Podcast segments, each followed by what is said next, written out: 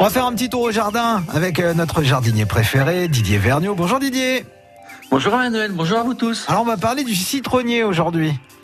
Eh oui, il y a longtemps qu'on n'avait pas parlé du citronnier, alors j'ai voulu euh, quand même euh, vous, vous parler un petit peu du citronnier. Bon, vous savez que vous en avez pas chez vous euh, sur votre terrasse Si, j'en ai non, un. pas de Si, citronnier? si, j'en ai un. Ah oui, parce que bon, euh, c'est c'est une plante qu'on retrouve de plus en plus sur les terrasses et, euh, et c'est une plante un peu qui euh, les gens en ont peur parce que euh, on dit c'est un mauvais caractère. Mais non, non, un citronnier ça pousse très très bien Ouais. s'il y a du soleil, de l'eau. Mais le problème du citronnier, en fait, c'est l'hiver. Voilà, c'est ça.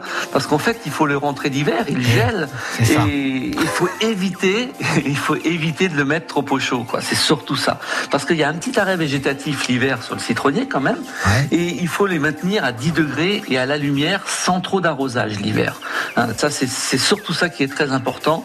Et euh, le- la plupart du temps, quand les gens les perdent, ils les perdent l'hiver parce qu'ils les mettent, non pas parce qu'ils gèlent, mais souvent parce qu'ils sont trop au chaud. D'accord. Et c'est et c'est le problème. Mais on peut le Quand ils sont protéger. très gros, alors quand ils sont très gros, justement, on peut les mettre dans un coin à l'abri du vent du nord, Ouais. avec euh, avec euh, un, toile- un voile d'hivernage, Voilà. dans la mesure où le voile d'hivernage ne touche pas le feuillage, très important.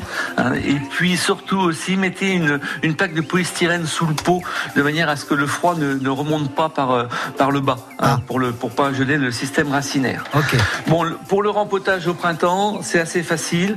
hein. vous mettez de la terre de jardin mélangée avec un peu de terreau et pensez à mettre euh, du balsate ou de la pouzzolane parce que les, les citronniers adorent les, les, les, les terres volcaniques et quand vous mettez un petit peu de, de balsate ou de pouzzolane dedans, ça leur donne un, un bon teint avec en engrais du sang séché. Le sang séché est remarquable pour le citronnier. Et puis on fait des tailles sommaires, pas trop euh, pas trop sévères parce Ouais. que il, euh, les fruits euh, poussent sur les, les tiges de l'année d'avant. Donc si vous taillez trop, eh bien il fleurit pas. Comme quand il gèle, il faut deux ans pour refaire des fruits. Mais si vous maintenez bien l'arrosage, si vous faites ce petit conseil, vous aurez un beau citronnier chez vous. Bon bah parfait. Merci Didier, j'ai tout noté. Et de belles vacances à vous en tout cas. À très bientôt. À Merci. très bientôt sur France Bleu.